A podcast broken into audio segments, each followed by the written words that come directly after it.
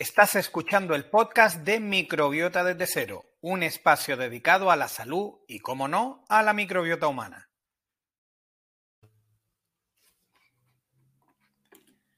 Muy buena familia y bienvenidos a un episodio más del podcast de Microbiota desde cero.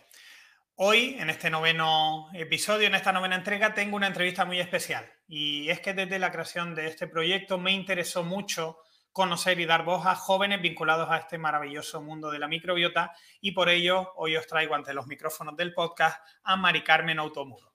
Ella es biotecnóloga por la Universidad de Barcelona y además es especialista en microbiología, en este caso habiendo cursado un máster en la Universidad Autónoma de Barcelona. La podemos encontrar divulgando en redes como arroba microbiológica y actualmente se desempeña como directora del Departamento de Microbiología en una empresa privada. Por todo ello, con Mari Carmen hablaremos de biotecnología, microbiología y sobre todo de pasión por los microorganismos. Así que no os lo perdáis. Intro y comenzamos. Microbiota desde cero, un podcast de divulgación sobre alimentación, hábitos de vida saludable y bichejos. Mari Carmen, bienvenida, otra apasionada de los bichejos. Sí, hola, muchas gracias. Gracias por acompañarme en este noveno programa de Microbiota de Cero del podcast. Eh, como decía en la introducción, vamos a hablar un poco de un tema que no ha pasado todavía por aquí, que es el de biotecnología. Eh, hablaremos mm. también un poquito de microbiología, que eso ya sí que lo hemos tocado obviamente, y nos centraremos sobre todo mucho en la pasión que tenemos en común, que son pues esos seres vivos, esos microorganismos que habitan por infinito prácticamente alrededor nuestro y que nos tienen maravillados. Así que si quieres empezamos fuerte por la parte de biotecnología. Cuéntanos un poquito para los que no somos duchos en la materia, ¿en qué consiste la biotecnología? Pues se puede definir de muchas maneras, pero básicamente yo diría que es la ciencia que utiliza a los seres vivos o partes de los mismos para crear otros productos o servicios para las personas en general. O sea, que al final se trataría como de una, especie de industria que aprovecha todo el conocimiento relacionado con los seres vivos para mm. nuestro bien, ¿no? Como siempre, estamos en la parte de arriba de la pirámide, así que vamos a utilizarlos para, para, mejorarnos. Eh, ¿Qué aplicaciones principales suele tener la, la biotecnología, digamos, en la vida de, digamos, de casi todos? Porque habrán, entiendo que hay muchísimas cosas que, se nos escapen a la mayoría de los, al común de los mortales, pero de aplicaciones así más prácticas, ¿qué, nos puedes decir?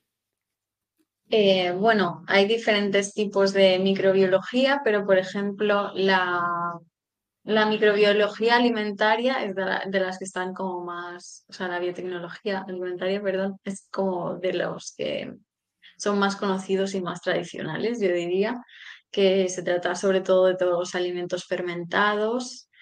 Eh, ahora también se obtienen muchos aditivos a través de microorganismos. Eh, luego también, por ejemplo, en, en, otra área estarían las depuradoras de aguas, que también utilizan microorganismos para limpiar el agua. Son ejemplos bastante cotidianos que todos tenemos, además de muchos medicamentos, por ejemplo los hormonales, que se obtienen a través de microorganismos recombinantes también. Qué interesante. Pues mira, ahora que has dicho el tema de aditivos, que yo lo trato mucho y precisamente estos días, eh, no hace demasiado, publicaba un vídeo acerca de ello. Yo tengo la perspectiva, eh, sobre todo si lo vemos desde un punto de vista amplio, de que cualquier eh, químico o cualquier aditivo, ya sea químico, sintético, porque también nos podemos perder un poco ahí, pero en líneas generales, eh, todo aquello que no podemos metabolizar o que no estamos acostumbrados a metabolizar, al igual que pasa con cualquier disruptor endocrino, debemos tener al menos la cautela de intentar exponernos lo menos posible. En este sentido, ¿crees que todos esos aditivos de los que hablas relacionados con microorganismos, estaríamos como seres humanos más adaptados a ellos, más que a lo mejor algunos sintéticos eh, y otro tipo de aditivos? Mm, sí, yo la verdad es que tengo bastante confianza en los aditivos. Sí que hay algunos que se van regulando y, y por suerte tenemos leyes, ¿no? Que si ven que alguno se desvía un poco, lo retiran del mercado y tal. Eh, pero sí, o sea, realmente los que están, digamos, producidos por microorganismos, pues al final son más biocompatibles que quizás uno sintético. Y, por ejemplo, muchos son moléculas en realidad naturales que nuestro cuerpo también puede fabricar, como el ácido láctico, por ejemplo. Claro, a ver, yo no es que sea, es decir, no intento que la gente se separe al 100%, pero precisamente en ese sentido, fíjate que, también en estas semanas eh, veíamos que la EFSA, eh, en una de esas revisiones, ve que el bifenol A lo tiene que rebajar en 20 mil mm. veces el máximo permitido. Entonces, es que son 20.000 veces. Es que la legislación en este caso se nos queda bastante corta. Por eso, siempre digo mm. que precaución, no es eh, porque la industria alimentaria y la industria de los aditivos ha sido importantísima en cuanto a seguridad y mm, al, digamos, a que hoy en día tengamos una cantidad de productos tan amplia que ejercen un efecto positivo en muchos casos, pero con esa cautela porque nos terminan llegando noticias como esta o el dióxido de titanio mm. hace no demasiado, es decir, pasan los años, llegan los estudios y se detectan que donde decía mm. X, ahora digo Y. Entonces, cuanto menos precaución. eso me gusta tanto que me digas que esta parte relacionada con los microorganismos quizás sea más biocompatible porque eso nos lleve hacia una industria eh, de aditivos que favorezcan o que, o que al menos no empeoren la salud de los seres humanos. ¿Qué aspectos te resulta a ti, Mari Carmen, más interesante de todo lo que podía ser el espectro de la biotecnología? ¿Por qué te metiste en ese mundo?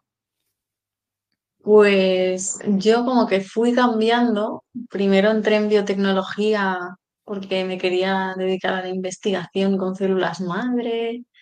Luego me gustaba la reproducción asistida. Luego hasta que estudié microbiología y dije, vale, lo mío era esto. Si yo lo hubiera sabido antes, habría sido microbióloga. Y sobre todo me interesó todo el tema de la microbiología industrial, de producir eh, por ejemplo, un medicamento con microorganismos, que hay poquitos, que cuesta mucho hacerlo, pero yo que sé, por ejemplo, los medicamentos hormonales como la insulina que se inyectan las personas diabéticas, pues eso se produce con microorganismos, es una pasada para mí.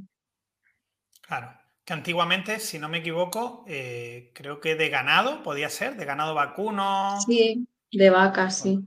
Mm, sí. Correcto, qué interesante. Y eh, empezaste por biotecnología, como decíamos, con la Universidad de Barcelona y pasaste a la autónoma para, ya sabiendo que la microbiología era lo tuyo, ¿qué tal fue esa experiencia de adentrarte en el mundo de la microbiología? Pues la verdad es que no me pilló mucho de nuevas porque como los seres vivos que más se usan en biotecnología son los microorganismos, pues en las carreras de biotecnología hay bastantes asignaturas de micro. Entonces sabía bastante, pero me gustó mucho la especialización y sobre todo las prácticas que ya fueron como enfocadas a trabajar en un laboratorio y tal. Estuvo muy guay.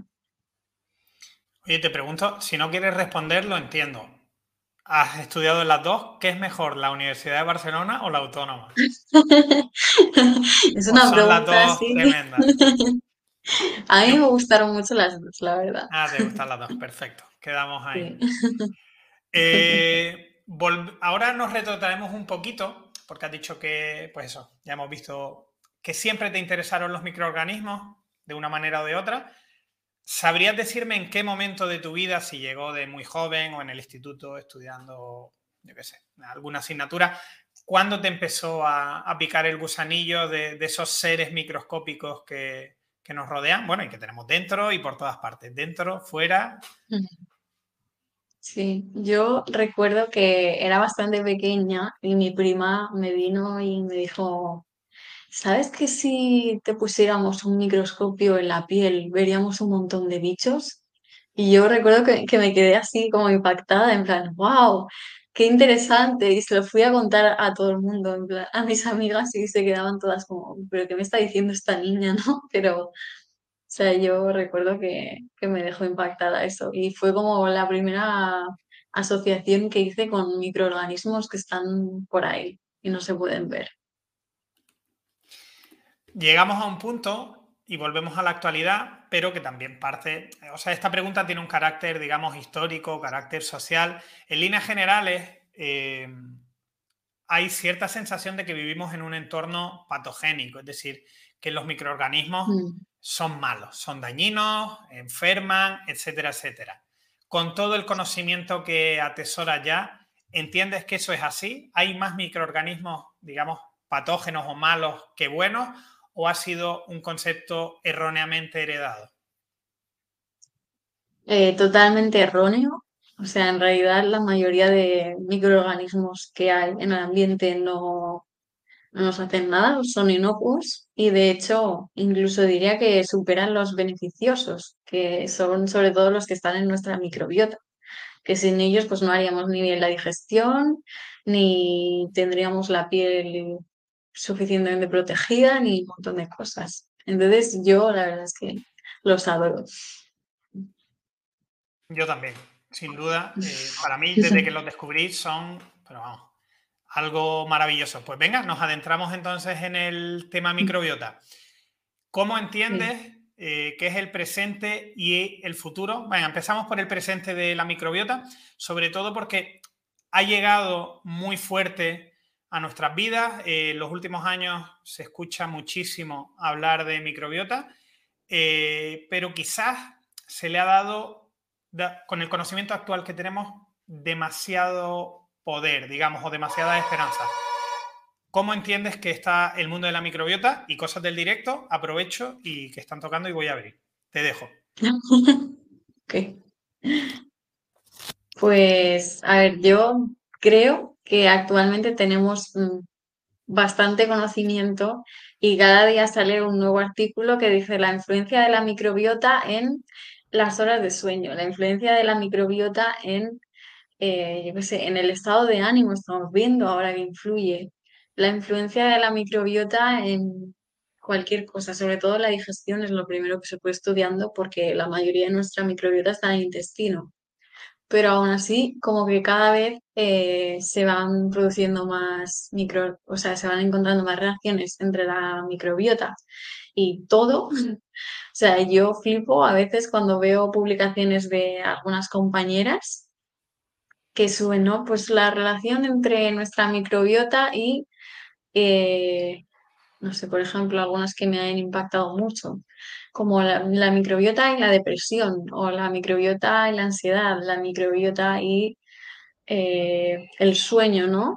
Pues al final o sea, yo sí que creo que es posible que haya muchas cosas en las que la microbiota afecta que aún no sepamos, pero quizás tampoco deberíamos cambiar a centrarnos para todo en la microbiota, porque al final es bastante desconocido y, y ahora se están poniendo de moda los probióticos y todo el mundo quiere tomar probióticos para todo, pero creo que tenemos que ir un poco con cautela y recurrir a profesionales que, que nos digan si son necesarios o, no.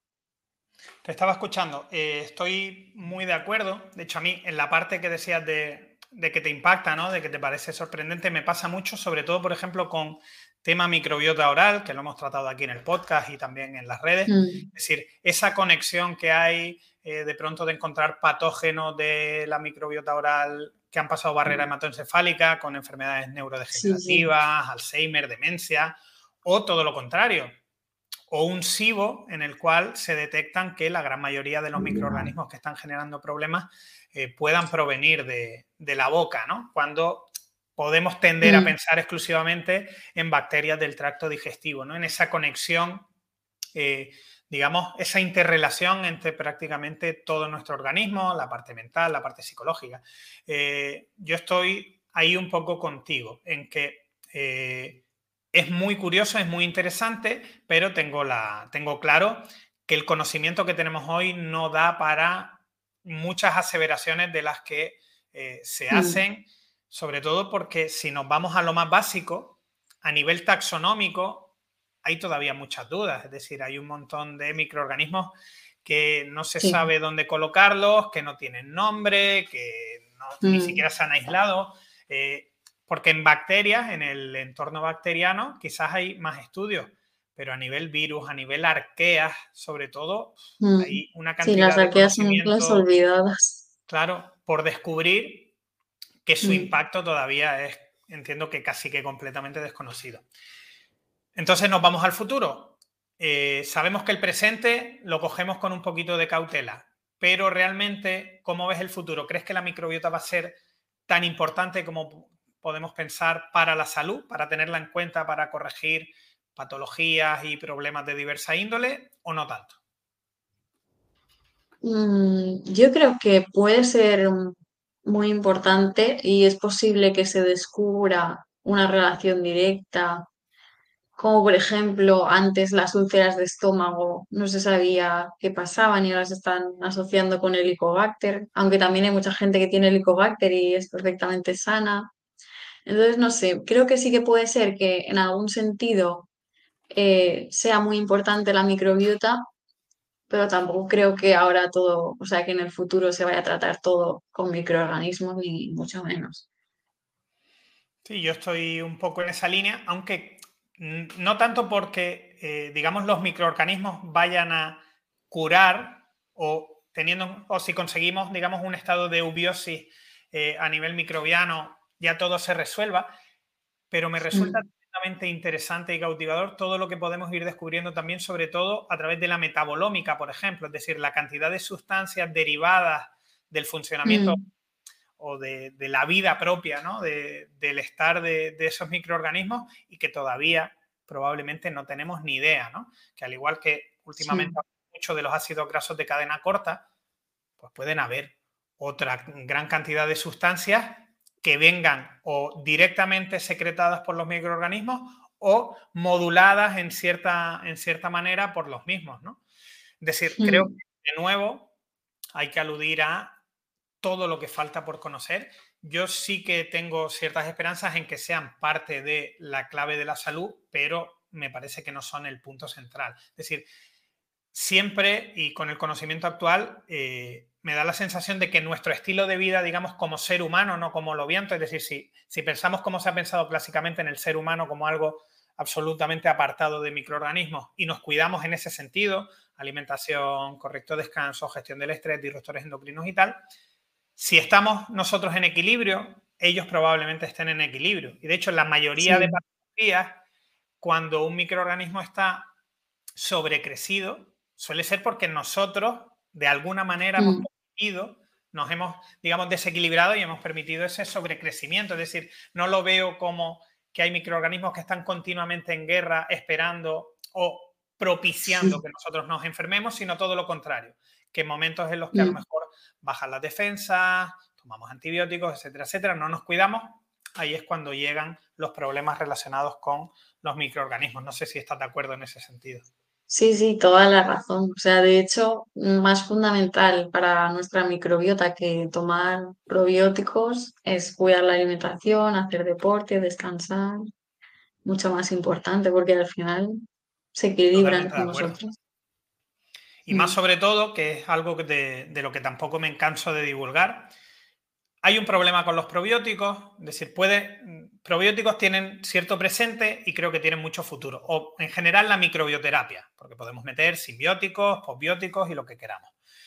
Pero si la gente no entiende que eh, hay cepoespecificidad, es decir, que bacterias muy concretas generan o pueden generar beneficios muy concretos y que no hay probióticos estándar, probióticos genéricos, que yo no puedo mm. intentar prevenir ciertas cosas a través de los probióticos, que eso es un poco ahora mismo tirar el dinero, pues al final mm, de nuevo estaremos generando una burbuja de, expectativas que creo que no está acorde a la, realidad actual del desarrollo de la industria. Entonces, me da esa sensación de que puede haber, y en el futuro creo que, van a tener un impacto muy positivo, como a lo mejor hoy tienen los fármacos, pero claro, ¿cuánto, cuánto llevan los mm. fármacos gestándose? Decenas de años. Claro, centenares de años prácticamente. Y la industria de la microbioterapia es como muy reciente, entonces sí que pueden haber expectativas, pero hay que darle tiempo suficiente. Mari Carmen, una curiosidad mm, que te vi en una, en una charla. Microbiota de los alimentos. Era un concepto del que nunca había escuchado hablar y que me resultó tremendamente interesante. Háblanos un poquito de la microbiota de los alimentos o a qué te referías ¿no? con, vale, eh, bueno, básicamente esto me refiero a que igual que nosotros tenemos microorganismos en todas partes, pues están en todo y los alimentos también tienen. Y por eso eh, al final si dejas mucho un alimento fresco mucho tiempo, se acaba descomponiendo porque hay microbios encima, en la superficie o, incluso dentro algunos que, están ahí y pueden ir creciendo y produciendo sustancias alterantes y demás. Entonces, digamos que casi nada es estéril en este mundo. Totalmente. Pero esa microbiota puede llegar a, a quedarse, es decir, al igual que si yo tomo un fermentado, ¿no? Que son los habituales cuando hablamos de alimentación probiótica. Pues casi siempre nos vamos chucrut, kimchi, alimentos fermentados, la kombucha, etcétera, etcétera. Eh, la alimentación general puede también ser probiótica sin que nosotros tengamos constancia de ello, o entiendes que esos tipos de microorganismos, al ser, o sea, serán incompatibles, digamos, dentro nuestra por eh, pH, acidez, etcétera, etcétera. Bueno, sí es verdad que normalmente los, la microbiota de los alimentos, pues los microorganismos no están en tan alta concentración como igual en un fermentado, que tienen más capacidad de crecer. Entonces, eh, y muchos o la mayoría no son compatibles con el cuerpo humano. Pero sí que claramente hay algunos que nos acaban llegando, por ejemplo, los que nos causan enfermedades gastrointestinales, ¿no? Que están en el alimento, te lo comes y te enfermas. Pues igual que eso, pues algo bueno llegará. Salmonela, ¿no? Sí, por ejemplo. Salmonela veraniega es muy habitual. No sé si E. coli también. Eh, hmm. Quizás E. coli está como más por agua. Sí, sobre todo agua contaminada con restos fecales. Hmm. Hmm. Nadie quiere agua contaminada con restos fecales en su casa, pero no. cuidado que puede ser más habitual de lo que parece. Sí. tienes problemas con, o también legionela, en el agua. No tanto en alimentos, pero en el agua. De hecho, en el técnico superior de dietética, en eh, la parte de microbiología, desgraciadamente no se hablaba de microbiota y toda la carga, mm. digamos, mm, de temario giraba en torno a seguridad alimentaria. Entonces, este tipo de, de temáticas se mm. veían mucho, ¿no? El tema de alertas alimentarias por intoxicación. Hace poco hubo una de mm, cuando la carne, en este caso creo que era carne de jabalí en mal estado, eh, eh por tricomona. Mm, puede ser. Creo que sí.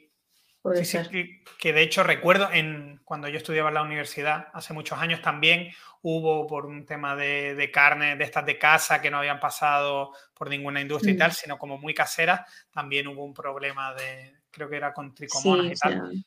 Claro, al final también es, la parte negativa, pero muchas veces es la que más suena, desgraciadamente. Sí, y la verdad es que, o sea, sí que es verdad que la industria alimentaria ahora está muy controlada, pero igual una vez a la semana o cada dos semanas hay una noticia de estas, ¿no? Porque al final los microorganismos están ahí y, o los manipuladores de alimentos. Entonces, al final un poco difícil evitar. Y ojo que los microorganismos solo quieren sobrevivir, igual que nosotros, o sea que tampoco son tan malos, simplemente buscan la manera de, salir adelante. Mm. Oye, Mari Carmen, ¿qué conocimientos dirías eh, que te han dado los microorganismos y que han modificado, si es que hay algo que hayas modificado, de tu manera de vivir, teniendo en cuenta todo lo que vas conociendo, pues eso sobre seguridad alimentaria, mm.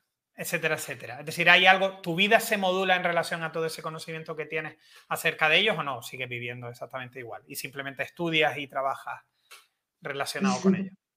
Bueno, yo eh, al final, como ya he dicho que la mayoría me parece que son inofensivos, no, digamos que no les tengo miedo, pero sí he notado que tengo algunos comportamientos que otras personas no tienen. Por ejemplo, si, si alguien me toca con la mano en la cara o tal, pienso, uy, a ver si tiene las manos limpias o me va a salir un grano o, o, si veo que se me cae una comida al suelo, pues no, no me la voy a comer, no voy a hacer no voy a soplar y voy a decir ya está, ¿no? Entonces hay Yo cosas sigo soplando, así ¿eh? que... Lo digo. No hay. Yo sigo soplando. Por ahora estoy aquí. es difícil quitar hábitos. Pero, o no sé, o las galletas de la cocina, pues las voy renovando más fácil cuando ya veo que, porque pienso, "Ah, hay un biofilm, ah, no sé, pero si no, en general tampoco es que esté alterada 24/7, pero, pero sí. Mira, has citado un concepto que creo que todavía no hemos traído al programa, así que perfecto. Hablemos brevemente de los biofilms, que a mí me parece, de hecho, de todo lo que he estudiado, me parece un- una parte maravillosa. Y de nuevo, que alude a la Mm, supervivencia. Háblanos un poquito sí. de los biofilms bacterianos. Pues digamos que todos tenemos como en la cabeza la idea de que las bacterias son seres unicelulares que van viviendo ahí solicos y en realidad la mayoría lo que hacen es vivir en comunidad con más bacterias de su especie o incluso de otras, formando lo que conocemos como biofilms o biopelículas, que digamos que todos van secretando diferentes compuestos que forman una matriz en la que se quedan todos pegaditos y es lo que usan sobre todo para adherirse a las superficies y demás. Entonces, cuando notamos, por ejemplo, que una bayeta está así como babosa, eso es que ahí hay un biofilm.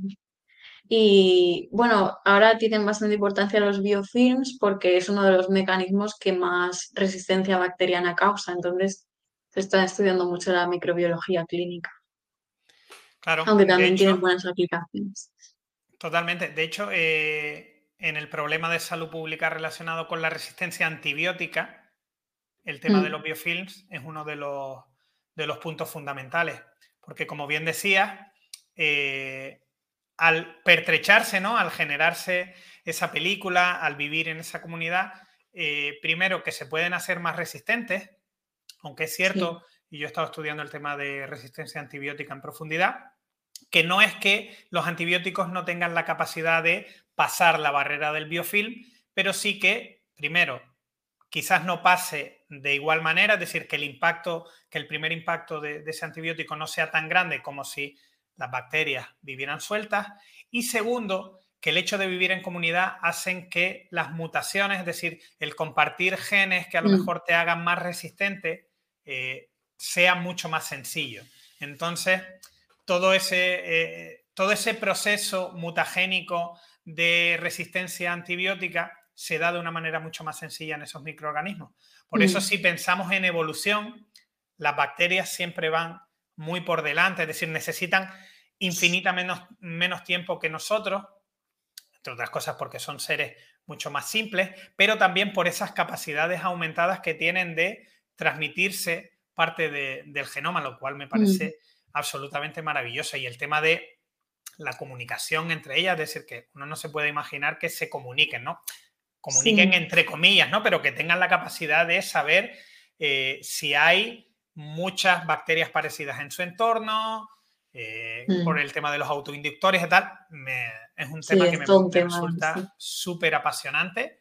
Y, pero bueno, para todo aquel que no es ducho y que nos está escuchando, por sintetizar, es como el ser humano. Al final, para sobrevivir, tendemos a vivir en comunidad, porque de esa manera será Mm, más fácil que no nos falte el agua, que no nos falte la comida, sí, etcétera, etcétera. En este caso pasa un poco lo mismo también. Hay una capacidad aumentada a la distribución de nutrientes, la distribución de todo lo que, lo que le hace falta a los microorganismos para subsistir.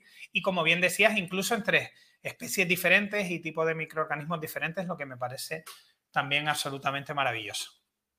Venga, seguimos adelante. Mari Carmen, eh, otro de los temas que te vi en una charla y que me pareció eh, muy interesante. Todos los productos a base de cacao provienen de un cacao previamente fermentado. Eh, sí. Yo la verdad es que eh, lo descubrí en un curso sobre alimentos fermentados que hice una vez, hace unos años.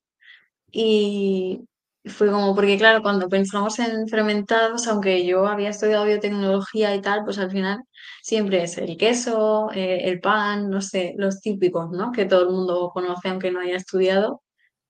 Y entonces de repente vi el cacao y yo, ¿cómo? O sea, como que el cacao. Entonces estuve ahí buscando y tal. Y claro, es una fermentación natural, básicamente, que son la microbiota del cacao, de las hojas y de las cajas donde los almacenan los granos, que al final van ahí trabajando, pero se está viendo que, que si no se diera ese proceso, pues un montón de sabores de, por ejemplo, de chocolate no se conseguirían, ¿no? Y entonces ahora se está trabajando a ver cómo podemos eh, potenciar esa fermentación natural, ¿no? Y buscar inóculos o tal, pero súper interesante. Sí, supongo que potenciar o modificar, ¿no? Como pasa un poco con el mundo del mm. queso, que al mejorarse el conocimiento en microbiología en general, se buscan nuevos matices, ¿no? Nuevos nuevas formas de queso por sabor, por tipos de fermentación, etcétera, etcétera, a partir de, ese conocimiento de, los microorganismos. Y otro tema absolutamente interesante y del cual tengo pendiente de hacer un vídeo próximamente, alimentos a base de microorganismos. Aquí le puede explotar la cabeza a más de uno. ¿Qué nos puedes comentar sobre ese tema? Sí, eh, bueno, la verdad es que es un tema que lleva años, pero no tanto, y desarrollarlo cuesta un poco. Yo, que, que yo sepa, así comercializado que podamos comprar en España, solo hay el Quorn, que es una marca bastante conocida, sobre todo para personas veganas o vegetarianas, porque claro, son alimentos producidos con bacterias, entonces no hay ningún animal, es vegano. Hay algunos vegetarianos porque a veces le pueden poner huevo para darle más consistencia, pero creo que es como el sucedáneo de la carne más famoso hecho con bacterias. Y la verdad es que el sabor está bien. yo lo probé. Pero entonces, eh, y ya un poco en chiste, un poco en broma, un poco en serio, ¿los veganos pueden comer bacterias? No son seres vivos, no los metemos entonces en seres vivos. Bueno, sí son seres vivos, pero no son animales. igual que comen plantas, pues pueden comer ah, microorganismos. no son animales, los metemos. No son animales. Eh, pues antiguamente los llamaban, estarían dentro del mundo de las plantas, ¿no? Por eso lo de flora intestinal. Hoy día no, ya tienen. Hoy día no, aunque se oye mucho, ¿eh? Lo de flora intestinal todavía. cuando lo oigo digo, ay. Yo tuve, pues mira, a mí me pasa un poco lo mismo, pero ya voy cambiando la perspectiva. Igual que me pasa con eh, el tema de alimentos probióticos, por ejemplo, que son conceptos, si nos ponemos muy puristas, erróneos, si nos vamos a la ciencia erróneos, pero que al final aquí lo que se trata es de mejorar la salud. Entonces, eh, es un poco como poner barreras. Si todo el mundo entiende lo que es el concepto de flora intestinal, a mí me chirriaba un poco hasta que ya dije, mira, si incluso desde gente como las de Regenera, de vez en cuando, es decir, gente de PNI, mm, Xavi Cañella, este tipo de personas que se pasan la vida hablando de microbiota y tal y que están absolutamente actualizados, de vez en cuando se les escapa el concepto de flora. Sí. Poco pasa nada. Pero sí que es cierto que a mí me pasa un poco como a ti, que me chirría un poco porque es como decir, hostia, es arcaico, ¿no? Nos estamos quedando en, en los 2000. Pero al final, sí el común de los mortales entiende de lo que se está hablando, que es mucho más importante. Yo no, rara vez escucharás por mi parte hablar de flora, pero por lo menos ya la úlcera esa que me generaba antes no me la genera. Yo no la Mejor, mejor. Al final tiene razón.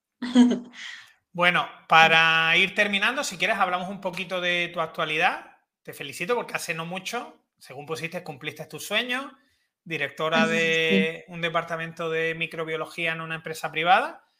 Cuéntanos un poquito tu día a día, funciones y si le quieres dar publi a la empresa, pues le das publi. gratuita, vaya.